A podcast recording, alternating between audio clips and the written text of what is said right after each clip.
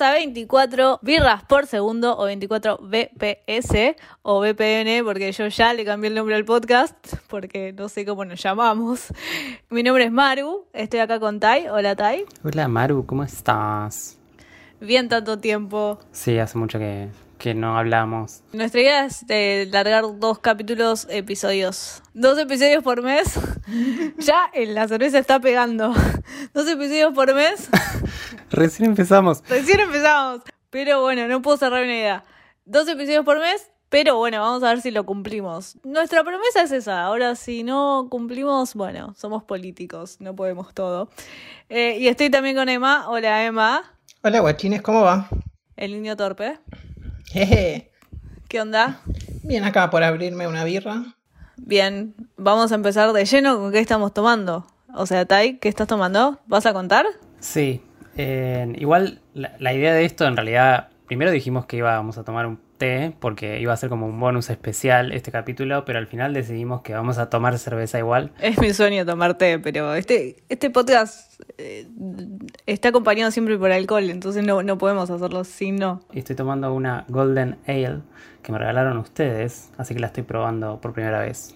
24 BPS sponsorea tu birra. Claro. Mándenos cerveza. Ah. Sí, no pactamos con ninguna cerveza todavía. Pero bueno, ya vamos a llegar. Vos, Emma, ¿qué estás tomando? Una rubia. Y yo estoy tomando una rubia, una latita de Heineken. Va, latita. Amo que las latitas vengan grandes ahora. Es verdad, ahora inclusive hay de 750 centímetros cúbicos de lata. Esta es de 700 algo también. 710. 710, esa es la más grande de todos. Que esa salió recién el año pasado, porque antes no había de esas grandes. Y salieron y fue como, sí, Dame todas. dame todas. Yo estoy tomando una Imperial Golden que para ser Imperial está bastante bien esto. No me hagas caras, te estoy viendo. si vos decís, está bien. Es alcohol igual, ¿sabes? Sí, sí, están ricas. A mí me gusta. Yo la probé la otra vez y estaba buena. Es, es ba- bastante, es bastante fiel para ser Imperial. O sea, digo, es una rubia para este día medio calorcito. Va bien. O sea, no es wow, pero va bien, va bien. No es pis. No es pis. Es importante eso. Bueno, como dijo Tai, que se, se avanzó, pero bueno, vamos a hablar, vamos a hacer un episodio de festivales. O sea, este capítulo son las películas de aquel festival. Hace poco estuvo el Festival de Mar del Plata y vamos a hablar de las películas que vimos ahí. Y también vamos a mencionar el Buenos Aires Rojo Sangre que está dando vueltas por estos días, así que hay muchas pelis eh, para ver de formato streaming, de forma gratuita y de forma federal, cosa que es muy importante porque se puede ver eh, adquiriendo, sacando el ticket, se pueden ver las películas a lo largo de todo el país. Entonces está buenísimo porque acerca al resto de- del país, que si son de forma presencial se hacen solamente en Capital o en Mar del Plata o en la provincia de Buenos Aires o en Buenos Aires, cosa que me parece muy importante para que por lo menos más gente vea cine argentino, sobre todo, o más gente ve- eh, descubra películas que tal vez eh, no las puedas ver de forma presencial y ahora las puedes ver de forma online. Así que chequen, pero estuvo el FestiFreak, estuvo... Hubo varios festivales, estuvo el de Mar del Plata, estuvo el Festival Asterisco también, que el, el primer gran cambio de Mar del Plata fue que nosotros, no sé si Emma fuiste alguna vez, te voy a preguntar a vos primero si fuiste alguna vez al Festival de Mar del Plata, No, al de Marvel nunca fui. te tenemos que llevar. Por favor. Te íbamos a llevar este año, pero pasaron cosas. Sí, una pandemia de por medio. Sí. Eh, te- te- tenemos que hacer el saludo al lobo marino, tenés que hacer todo el ritual de Mar del Plata. Quiero, quiero, por favor. Bueno, el primer cambio de, de- que hubo fue como dejó de ser presencial y pasó a ser todo online. Entonces, ¿cómo fue, cómo vieron ese cambio? Por lo menos Tai o yo, que somos como medios habituales del Festival de Mar del Plata, eh, con Tai fuimos un año. Sí, es la única vez que fui. Fui una vez sola a Mar del Plata. Ah, ok. Así que vos sos habitué. No, yo fui tres veces. Fui tres años seguidos y hace dos años que no iba. Y este iba a ser como mi, mi, mi vuelta al festival. Y bueno, no pude, pero ya voy a volver. Recomiendo ampliamente si te gusta el cine, en algún momento de tu vida ir al Festival de Cine de Mar del Plata, porque tenés una experiencia realmente hermosa, porque son 10 días o de 7 a 10 días de que vas ahí, haces cine, mar y playa y Birra. y birra y todo lo que todo lo perfecto por una semana te, te instalás a ver películas salís eh, te vas a comer churros y te vas a la playa a tomar una birra. Igual eh, Mar del Plata y le dice casi que no hagan esto pero bueno. Eh, eh, la, la gente lo hace igual Igual es medio contradictorio porque, va, la vez que yo fui, me la pasé adentro del cine y casi ni pisé la playa. Fuimos una vez sola. Fuimos una O por lo menos vez. yo fui una vez sola. porque me veía cinco películas por día entre, entre todas las funciones, no llegabas a más. El día que vimos seis ya no me dio el cerebro. No, yo nunca vi seis, vi cinco y fui, eh, las vi con vos todas, creo. Eso fue una locura. Qué bien, estar encerrado todo el día en un cine. Sí, prácticamente ese es el festival. Y más barato, porque la, la gracia del festival es que podés ver más películas o sea, a un precio más razonable, si se quiere. Sí, y más si te acreditabas que tenés las de prensa y qué sé yo. Como que ir a un festival, viste, tenés todo como... tu- Y descuentos para estudiantes, así que... Descuento para estudiantes, sí. Y actividades gratuitas hay un montón también, porque hay cine en la playa, cine al aire libre, charlas. Está buenísimo. Sí, ¿Cómo viste el festival este año a comparación de lo presencial que fuiste? en general de los festivales, o sea, este año vi muchísimo más, obviamente, porque hacer todo online, todos los festivales se hicieron online y vi un montón, eh, como estuviste nombrando, Y desde tu y casa. desde mi casa. O sea, la comodidad de ver. O sea que no tenés que correr de cine a otro. Sí. Eso es algo positivo. No tenías que correr de cine a otro y no te tenías que apurar porque te empezaba la película y no llegabas.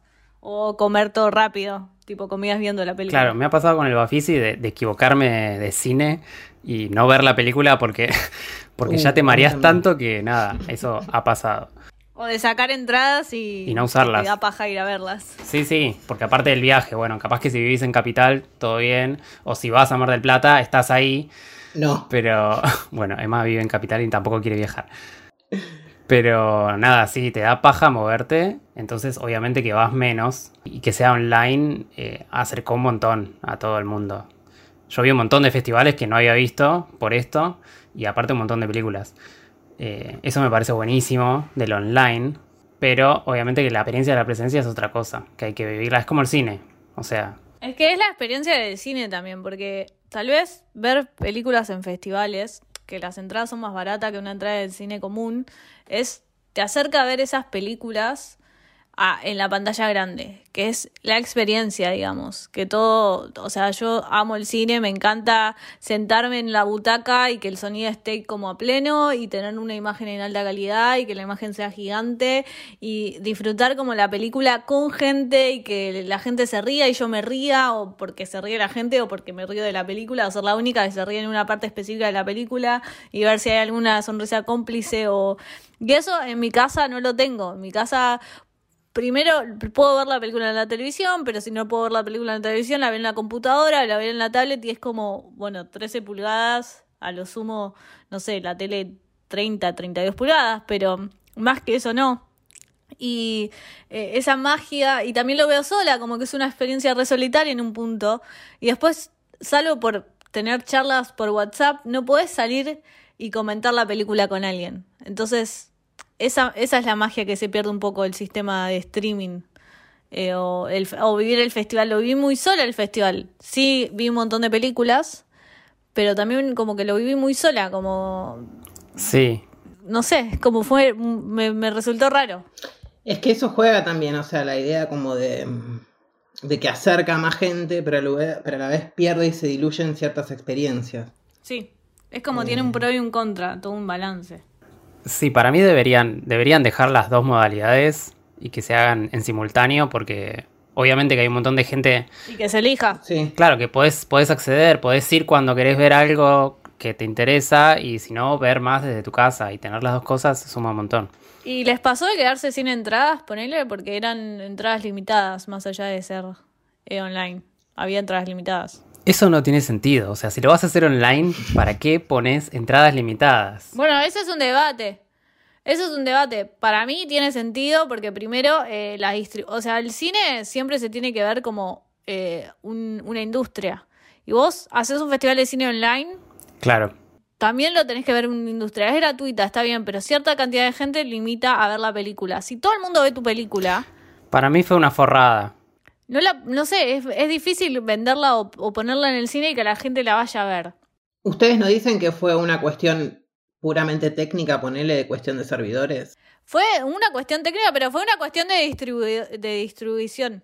Fue 100%, 100 una cuestión de distribución. Vos tenés que pensar que el cine es una industria y que vos estás poniendo tu película gratuita en un festival de Mar del Plata que también te da prestigio, pero después si la querés poner en el cine o, la, o querés tener algún una ganancia de esa obra que vos hiciste, si vos la pones gratuita a todo el mundo, como que es difícil tener la, la, ganancia. Ahora las cosas están cambiando, digamos. Sí, pero primero hay que ver si, si después se van a poder estrenar, porque está como, está difícil la cosa en este momento. Sí, o venderla en un servicio de streaming o algo, ¿entendés? Como las cosas están cambiando. Y después, si alguien va a ir a verla. Sí. Si alguien va a ir a verla, porque la mayoría de las películas que están en estos festivales después no se estrenan. O sea, no es que compiten después. Se estren tienen tienen circuitos alternativos. Está el Malva, está el Gomont. O sea, hay circuitos alternativos que no, tal vez no es el Village, pero ponele la, la, película que gana mejor película en el Belbafisi tiene un convenio con el Village o Cinepolis, ahora Cinepolis, o como se llame. Eh, que se daba la película ahí. Entonces acercaba esa película a el, el público comercial, el público que todo el mundo, porque todo el mundo conoce la cadena, y no en circuitos alternativos. Entonces, las películas que se presentan en festivales terminan yendo un poco a circuitos alternativos. Entonces sí tenían lugar. Sí. Y sí tenían como un público específico. Claro, sí, sí, sí. Pero bueno. Igual yo no digo que sea gratuito. O sea, poné el festival en simultáneo, hace a la gente pagar una entrada claro. de 30, 40, 50, 90, 100 pesos. Hacelo pagar, ganás algo, no lo hagas gratuito, pero no limites la capacidad. Porque aparte ya estaba como un festival normal, bueno, estaba determinados días está bien. Determinados días la podías ver en cualquier momento. O sea que toda la gente no estaba todo el tiempo viendo la película. No, no sé si es una cuestión de servers que te iba a colapsar. Me parece que no. No sé. Y también solo la podías ver en, en Internet Explorer o en Safari, pero me parece que eso es algo de piratería.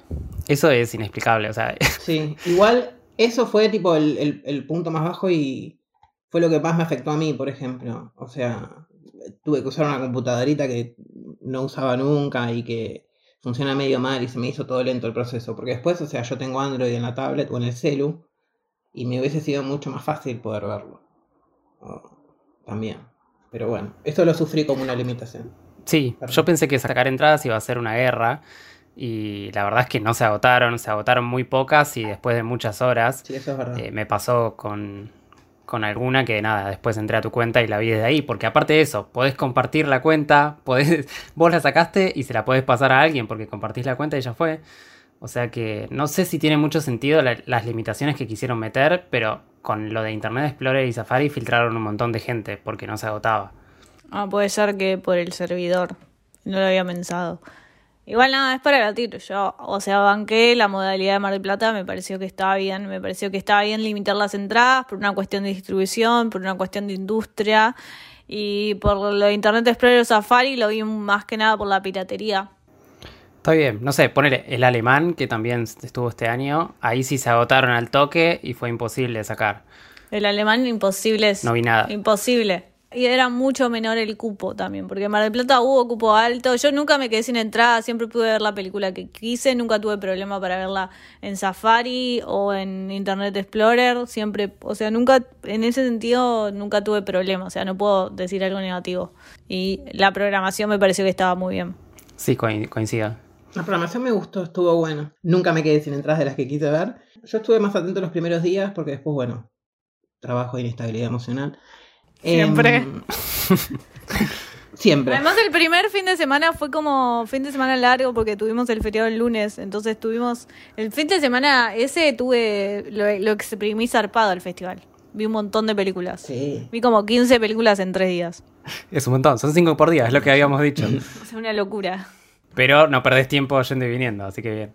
No, yo estaba en mi casa y comía fideos mientras veía la película. Eso genial. Eh, bueno, yo vi un par que creo que todas me, o sea, dentro de todo me gustaron todas las que vi. Eh... Hasta ahí tenés algo para decir.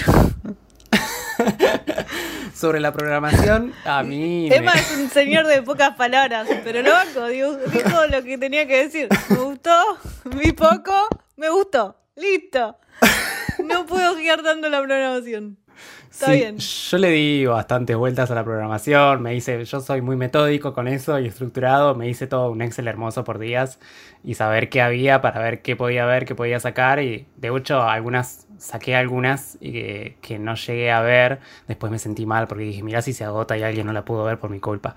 Pero, pero me gustó en general. Eh, hay cosas muy buenas, nada, ahí que zafan. Hay cosas de festival que siempre te comes una que está de- del orto, que es Pero horrible. es parte de la experiencia del festival, como entrar a esta película que no sabes qué vas a ver, la sinopsis te compraba un poco porque decía Cyberpunk 2017 y decís, bueno, dale, sí, voy a ver esto. Y termina siendo tipo, Sí, ¿qué sí. carajos acabo de ver?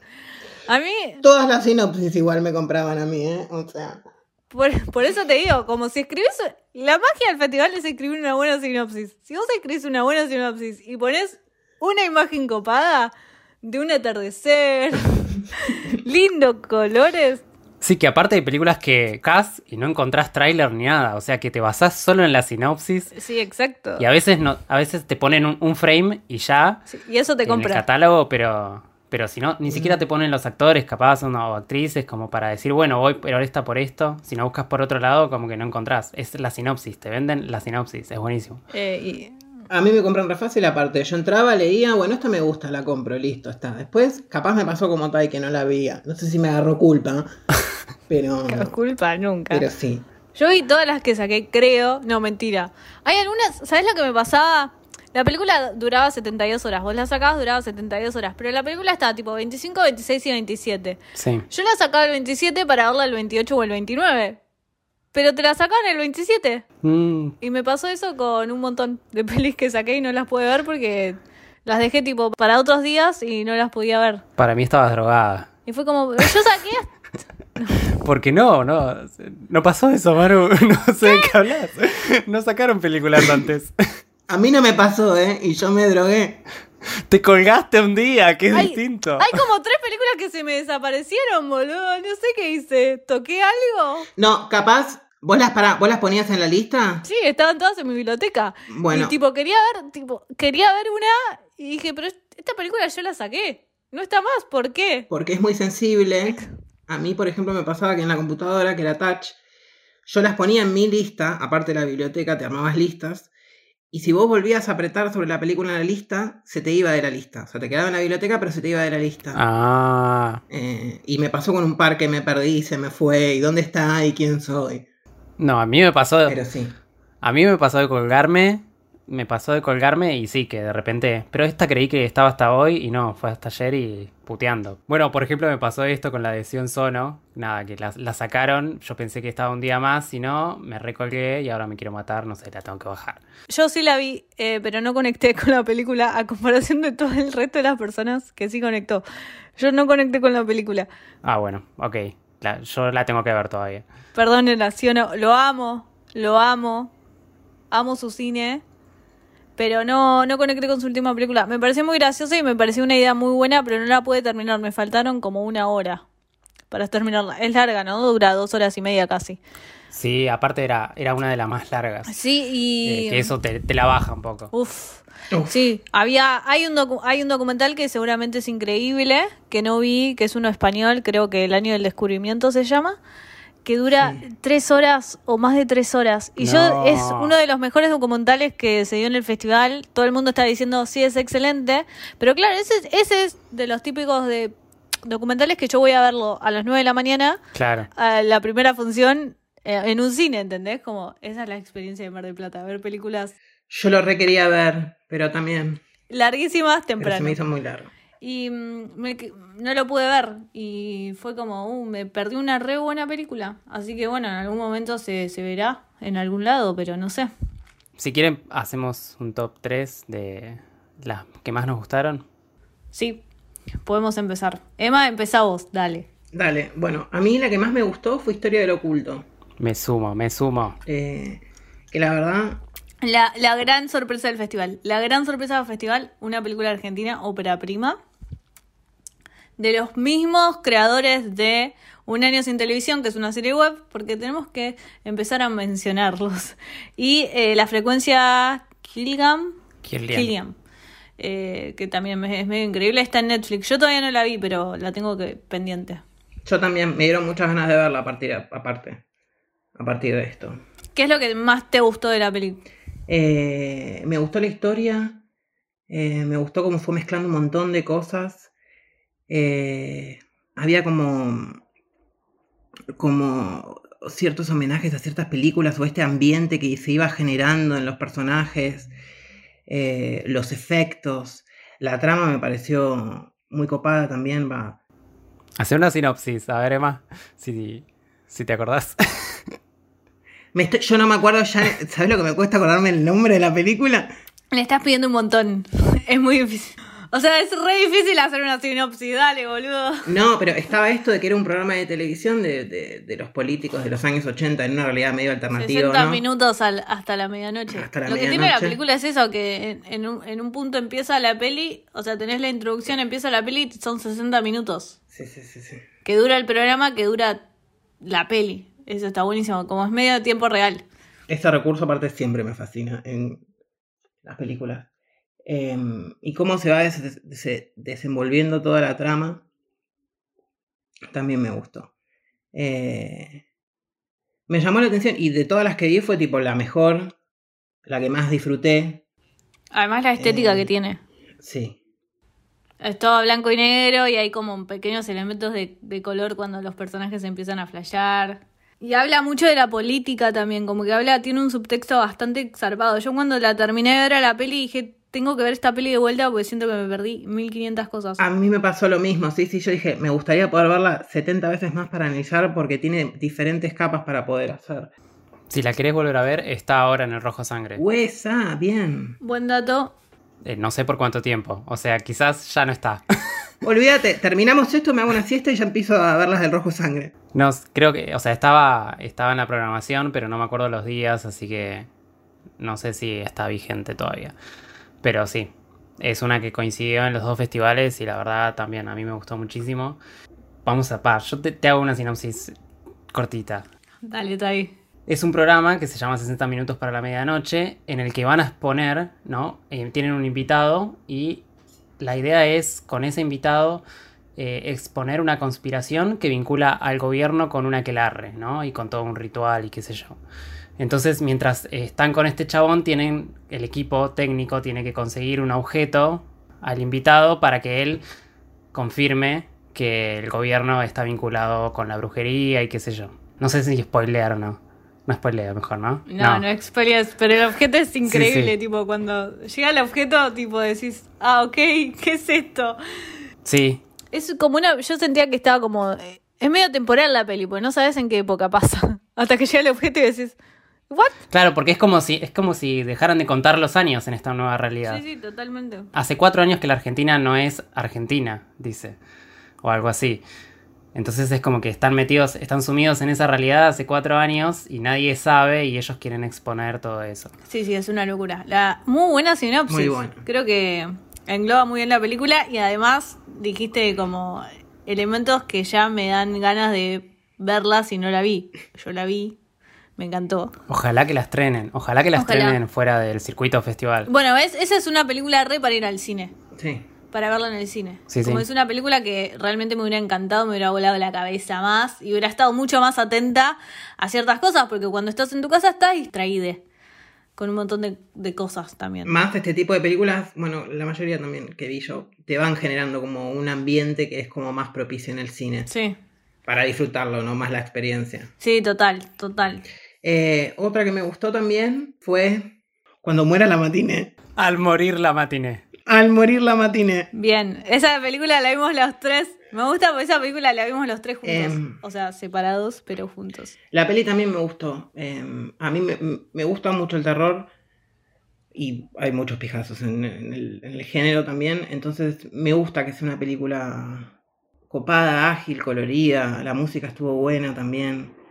Eh, hay ciertos detalles que no me cabieron tanto, que me hicieron disfrutarla menos, pero la verdad que, o sea, me copó y me gustó bastante. Un buen homenaje al género, además. Al slasher, a los 80, tiene esto de la Final Girl, tiene un montón de elementos que están buenísimos y además la película pasa en un cine. o sea, Eso es genial. Es tipo, habla todo el tiempo, es un metatexto. Sí, a, a mí me gustó, pero también esperaba más. Eh, como, no sé, le había puesto muchas expectativas, quizás, muchas fichas.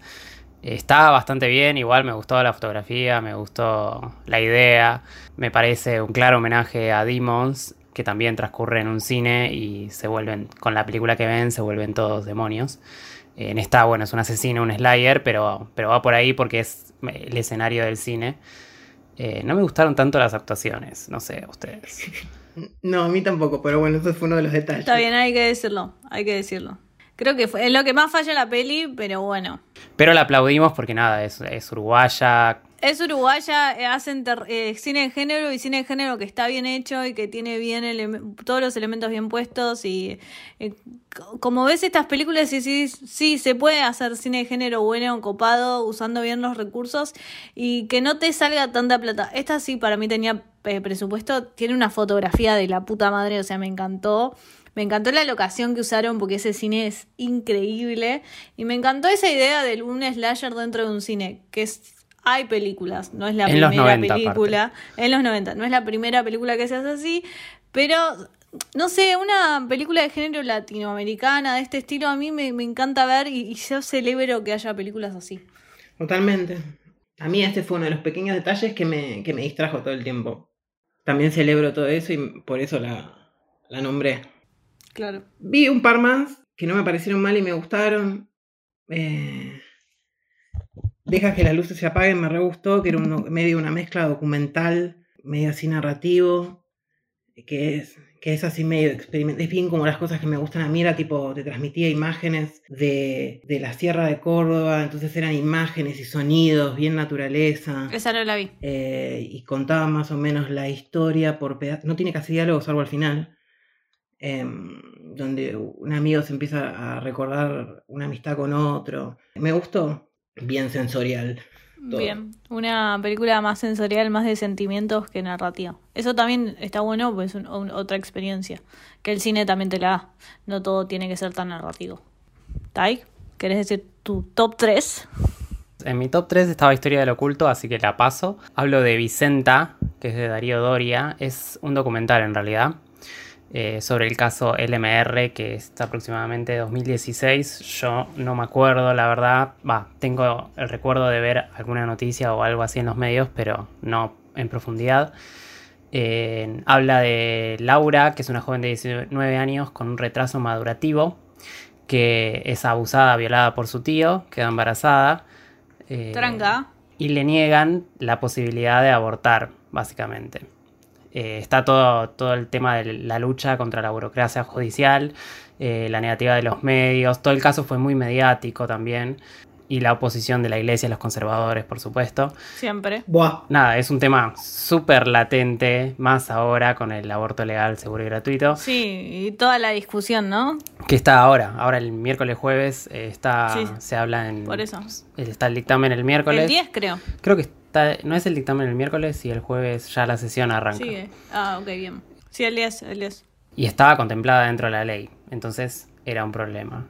Nada, es fuertísimo y aparte está, es animada, es tipo stop motion, tipo con, con muñecos de masitas y qué sé yo. Es una película que me re, se me repasó. Sí. Y me arrepiento bastante porque por lo que me contaste es un tema que me reintriga. Sí, sí, a mí me re gusta. Quiero reverla ahora. Re que no se puede, pero bueno. Sí, oja- ojalá que se pueda ver en otro lugar, porque está muy bien planteado, aparte me encanta el recurso de la animación, eh, como que le, le suma un montón al caso, porque empieza como una historia, viste, como un cuentito muy personal, y después termina con todo esto mediático y todo muy documental, que la verdad que está buenísimo, la súper recomiendo. Véanla, más que estamos en este mes y es- con este tema. eh, Sí, tal cual. ¿Cuál, ¿Top 2? No, después quería nombrar dos cortitos Bien. que son animados de la categoría de mar de chicos y chicas. Están bastante vinculados los dos, aparte, porque como que los dos están con el tema del medio ambiente, la naturaleza. Eh, Borilla es un corto animado de 17 minutos, eh, la directora es coreana, pero la producción es francesa. Interesante. Eh, Francia hace muy buena animación, quiero destacar eso. Hace muy buena animación Francia, tiene Sí, sí. muy buenas películas animadas los franceses. Sí, se parece un toque a, a Ghibli, Eh, me hizo acordar a más a la Tortuga Roja, el estilo de animación. Eh, cuenta nada, es una chica que, que está en el campo, en su vida, es muy chiquita y como que va descubriendo la naturaleza y, y los animales y qué sé yo, y juega. Eh, es muy simple, muy cortito, muy, pero es muy lindo. Bien. Eh, y después el otro es Bosquecito, que es de Paulina Muratore, es un corto cordobés, que también está vinculado con esto. Ella dijo como que era en parte como un homenaje a Ghibli, que tiene personajes así, mujeres y qué sé yo, y que también está muy vinculado con la, con la naturaleza. Es una chica que visita todos los días un brote en un bosque y lo riega el plano es fijo y como la ves a ella pasar y regar y como que va creciendo ella y va creciendo el brote y el árbol y, y todo el mensaje de al final, sobre el final dice algo como eh, el problema no es la lluvia sino es el desmonte porque al final se inunda todo eh, y vos vas viendo cómo van deforestando el bosque nada me pareció como muy simple eh, y con mucho amor y también un tema actual, porque Claro. con todos los incendios, todas las deforestaciones, para la ganadería, toda la crisis ambiental que estamos eh, también, este interesante. Sí, sí. Yo le presto mucha atención siempre a las categorías de animación y están muy buenos los dos. Eh, espero que es Bosquecito, que creo que es más corto, se pueda ver en algún lado o lo suban a YouTube o a Vimeo, porque nada, eh, está re lindo. Bien, esos, ninguna de las dos las vi y tengo ganas ahora de ver. Bosquecito seguro. Esperemos que esté. Si yo también, el año que viene me lo programás vos. Claro, O sea, y prestale atención, porque yo te mandé mi Excel, vos no me, diste, no me hiciste caso. y nada. Eh, espero que Cinear también la suba, porque eh, Cinear está subiendo bastantes películas ahora. Sí, subieron varias de, de las que ganaron, ¿no? Esta semana. Sí, sí. Sí, interesante. Bueno, voy con mi top. Eh, voy primero a hablar de cine cordobés, porque hubo mucho cine cordobés. Eh, hay un polo visual enorme en Córdoba y está saliendo muy buen cine de, de Córdoba, o sea, hay que prestar atención. Para decir mi top 3, son dos argentinas y una eh, de Estados Unidos. Pero voy a darle hincapié al cine nacional. Hubo mucho cine nacional muy bueno para descubrir en el cine Mar del Plata. La mayoría que vi fue nacional y ninguna, casi ninguna, me decepcionó. Eh, así que eso me, alegra mucho ver tan buen cine nacional. Y vi, quiero destacar, hablando de cine de cordobés, quiero destacar un documental que se llama Esquirlas, eh, que es... eh, pasó en los 90, en el 95 en Río Tercero, en Córdoba, eh, una mm, fábrica militar que química. Se, eh, hay una explosión en esa fábrica militar, fue un caso bastante eh, mediático, digamos, una fábrica militar se explota y el documental cuenta eso, pero lo cuenta a través de eh, material de archivo familiar. Tiene una cantidad de ah, material de archivo de la familia de esta mujer que se llama Natalia eh, Garayalde. Increíble. Y con eso hace el documental, hablando no solo de la explosión de, de Río Tercero, eh, la fábrica militar química, sino hablando también de una sociedad en los 90, del menemismo en los 90, de cómo el, el- desastre político que había. O sea, realmente cuando te lo introducen a Menem, pero antes de Menem te lo introducen a Zulemita. Entonces te hablan de Zulemita. O sea, la familia está hablando de Zulemita y después te ponen a Menem cuando fue a hablar por el caso. eh, diciendo no se preocupen, esto no es una cosa eh, terrorista, simplemente fue un accidente, todo un desastre. Eh, Toda la gente que vivía en el barrio se quedó sin casa, casi que no recuperaron las casas. Y ni hablar de las enfermedades que surgieron, porque era una fábrica militar química, o sea, trataban químicos. Eh, es un documental, realmente es una joyita, porque a través del material de archivo no solo habla de lo que pasó, sino habla de un montón de otras cuestiones.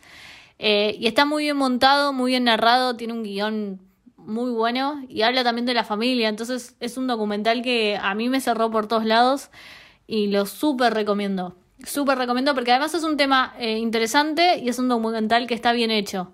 Y viste que a veces eh, los documentales tal vez te, cuen- te cuestan, pero están buenísimos porque a- primero eh, puedes hacer muy buenos documentales de forma muy casera en, en su punto, porque esto es todo montaje de material archivo y la directora hablando. Eh, Y después puedes eh, aprender de un montón de cosas viendo documentales. Entonces me pareció increíble y la destaco. Eh, la segunda película de la que quiero hablar, voy a ir directamente a la de Estados Unidos, es Giga Baby, una ópera prima. Eh, Baby empezó siendo un corto eh, y terminó siendo película. La directora se llama Emma Seligman. Y mm, bueno, eh, Shiva se significa en, los judíos, cuando se muere alguien, tienen un Shiva que es como eh, después del entierro, el velorio, se juntan a comer, como a compartir. Eh, y es. La historia es de un. eh, pasa toda en un Shiva, digamos, pasa todo en una locación. eh, todo encerrado en esa locación y es una mina que em- empieza la película y se está cogiendo a alguien y ese alguien se lo va a encontrar en el Shiva.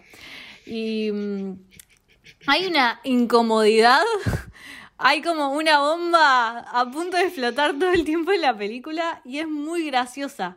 Y es una ópera prima, es la primera película de esta chica que, bueno, hizo el corto, hizo la película, la película funciona bárbara, dura una hora trece o una hora quince, es cortita, cortita al pie, tiene grandes actuaciones, está mm, Diana Argon de Glee, eh, que fue como una sorpresa.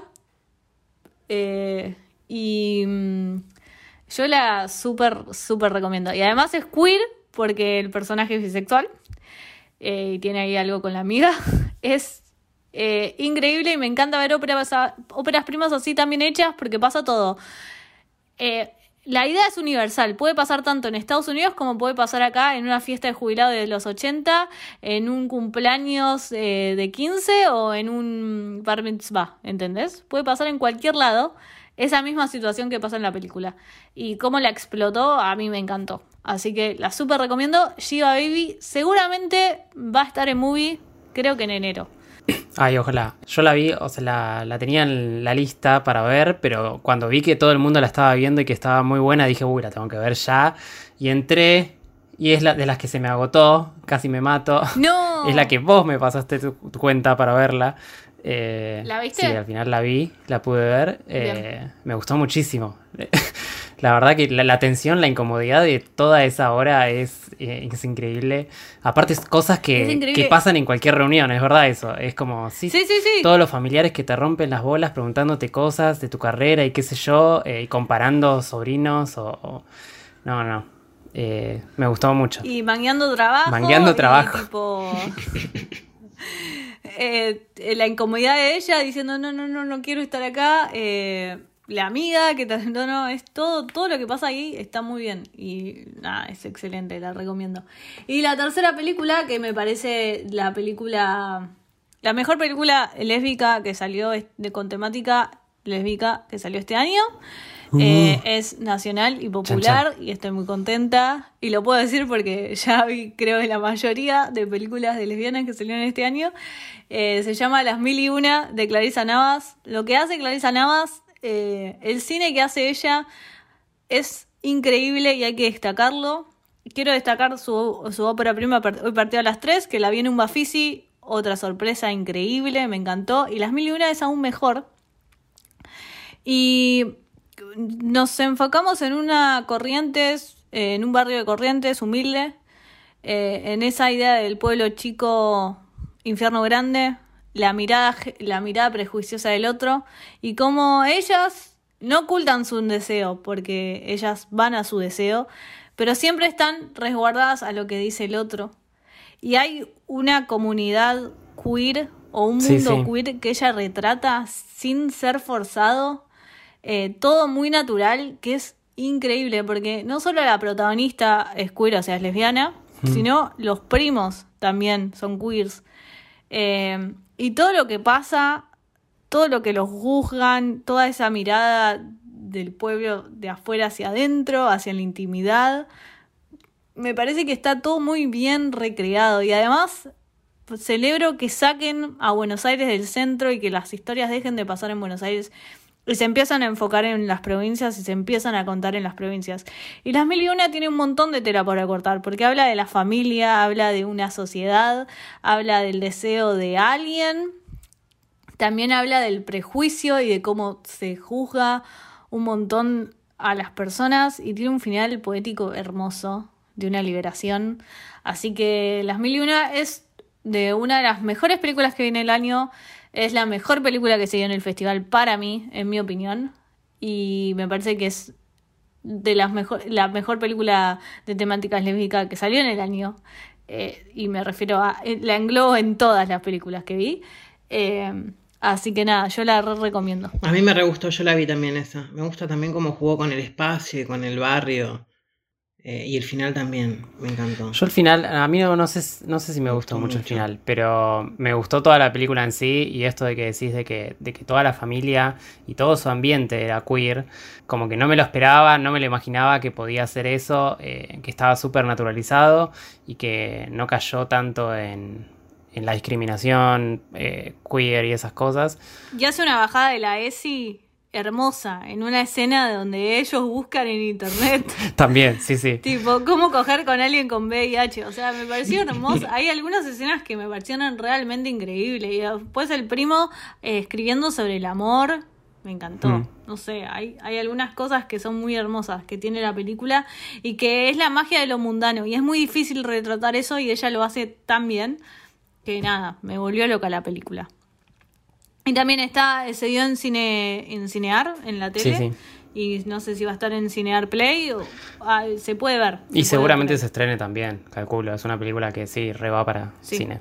Sí, totalmente. Eh, pero bueno, vamos a la anécdota de borrachera. Eva, ¿tenés una? ¿Tenés alguna anécdota de borrachera o no? Em, es que no me las acuerdo, chicos, pará, déjenme hacer memoria. Empiece otra. ¡Dale! Yo mientras tanto voy recapitulando en todas las que Es vi. parte de nosotros ver películas de mierda. ¿Cómo no tenés una película de mierda? bueno, pará, yo te doy un tiempo mientras. Eh, yo quiero aprovechar y hablar del Rojo Sangre, que yo estuve viendo bastante, empezó el jueves pasado. Eh, creo que está una semana más, eh, hasta el 13 creo, no sé si más. Eh, tiene muchísimas películas muy bizarras. Posta que todavía no vi nada bueno. Me encanta. Perdón, perdón Rojo Sangre, pero posta que no, no, no. Todo, todo podría ir en esta sección. Pero quiero, antes de, de hablar de la mala que voy a recomendar, quiero hablar de una buena que, que es de un amigo que está en la sección de panorama argentino, que va a estar ahora 8, 9 y 10 para ver. Véanla, se llama La hermosa fantasía del propósito final de Iván Preus. Te leo la eh, Floreal, de 19 años, se ve repentinamente obligado a enfrentarse a un pasado que intentó con toda su fuerza superar. Un pasado que involucra a su excéntrica abuela Amancay y una piedra de poder que dejó atrás. Eh, es cortita, dura una hora, dura menos de una hora. Eh, les advierto que es un poco compleja la trama inicialmente, si se quiere. Eh, pero es una película sobre todo de sensaciones y de sentimientos y hay que dejarse llevar eh, que está muy bien realizada, que es independiente, autogestivo, eh, ópera prima además. Bancamos a Iván. Bancamos mucho a Iván acá. La recomiendo mucho porque me gustó mucho. Tiene un clima fantástico. Yo ya la quiero ver. Yo la quiero ver ya. O sea, mañana la veo. O sea, tiene piedras, chicos, es fantasía. eh, No sé qué es lo que me mostraste que me gustó, porque qué es lo que vi. No me acuerdo si fue, tipo, pusiste un video, una imagen o creo, algo creo que escrito. el tráiler. Ah, no, era una imagen. Viste el póster nada más. El póster ya te gustó. No sé, fue algo que me fascinó y me re gustó y te dije, ¿qué, qué hiciste? Quiero. Sí, sí, por favor véanla porque nada, eh, está buena. Eh, si se puede ver dos veces, incluso les va a cerrar más. eh, porque hay. Así tiene su complejidad, digamos. Pero vale la pena ver. Eh, y aparte está vinculada el universo que con él crea, eh, toda la fantasía esta, con una serie que está en. Estamos grabando, está en rodaje. Eh, está en postproducción ahora aparte, porque obviamente con la pandemia está todo parado, que es Kinaman, donde hago montaje y continuidad. Nada, y es queer también, para sumar al, al catálogo de lo que hay que ver de nuestra comunidad. Vamos. Aguante. Por más contenido. Yo, yo voy a. eh, anécdota de borrachera, no dijiste, recomendaste una buena. chanta. Bueno, para, es, es cortísima la, la- la de borrachera, se llama Sky Sharks. Son eh, nazis, soldados nazis, zombies, Yendo. montados en tiburones eh, que vuelan y que se hacen invisibles. Por favor, véanla porque es, Mi tipo de película, boludo. es bizarrísima y tengo que decir que los efectos de los tiburones están bastante bien. Eh, el argumento bueno, pero Ah, no es como Sharknado. no, Sharknado, están mucho ¿cómo mejor es? los tiburones, posta. Y después está el, el tiburón de seis cabezas, que la pasan por Space todo el tiempo y son fantásticas. Está en, está en YouTube y la vi. La vi por YouTube. Tipo, el tiburón camina con las cabezas. Es ridícula. La amo. Sí, es, es re para sci-fi el canal, va para ahí. La amo. Eh, bueno, voy yo con mi anécdota borrachera, así cerramos este capítulo. Eh, yo voy a decir mi anécdota de borrachera es Come True, una película se dio en hora cero de Mar del Plata, que habla de sueños A mí no me pareció y que mala. no va a ningún lado. No va a ningún lado. Tenés una, pre- tenés una premisa excelente y no vas a ningún lado. Estoy indignada. No sé si está en la anécdota de borrachera, pero estoy indignada que tenía mucha fe. Era de Canadá. Tenía todo para que sí. Tenía una buena protagonista. Todo para que sí. Y además, la protagonista no es lesbiana. O sea, ¿qué? Ah, bueno, ese dato no lo tenía. Indignada. A mí me gustó bastante, no me gustó el final. No era queer. No era. Un error todo. no- Un error todo. O sea, tenés. Lo bueno de la película son los primeros 20 minutos. Y después todo va en caída libre. Como yo tomando. Claro, Como sí, bien sí, sí. 20 minutos y después todo es caída libre. o sea, no sé qué puede pasar, llegar a pasar. Eh, eh, nada, eso voy a decir. Anécdota borrachera, come true. Una película que vi me hubiera, me hubiera gustado olvidar, pero no puedo olvidarme. Y además, no sé si vas a decir algo. ¿Encontraste alguna? No, chicos, yo no tengo ninguna. Disculpen, estuve viendo películas buenas este, esta semana. Arre. Perdóname. Perdóname. En todo el festival Te no rescató una mala. Eh, no, no, es que no me parecieron malas, o sea, las que vi, de, de hecho, o sea, acá creo que la posibilidad de hacerlo streaming es que si me hubiese parecido mala, la hubiese tipo dejado de ver, cosa que en el cine capaz sí me quedo a verla. Claro. Em, A mí no me pasa. Si es mala, la, la, veo, la veo más. Obvio, con ganas. con ganas. Sky Jacks, Sky Jacks al final de por las po- post créditos te mete un tráiler tipo se llama Sky Frogs, como si fuera otra película de, de la misma del mismo estilo, eh, que es buenísimo. Es como, como cuando Machete mete Machete in Space o algo así, te mete un tráiler, Quiero sí, verla. sí, sí, sí. es, es eso. Nada, véanla por favor. Me gusta, me gusta. Bueno, cerramos. No sé, Maru. Sí, esto fue todo por hoy. Gracias si escuchaste hasta acá. Es un episodio corto, así que espero que lo escuches todo. Em, Volveremos con algún otro especial de fin de año, no sé.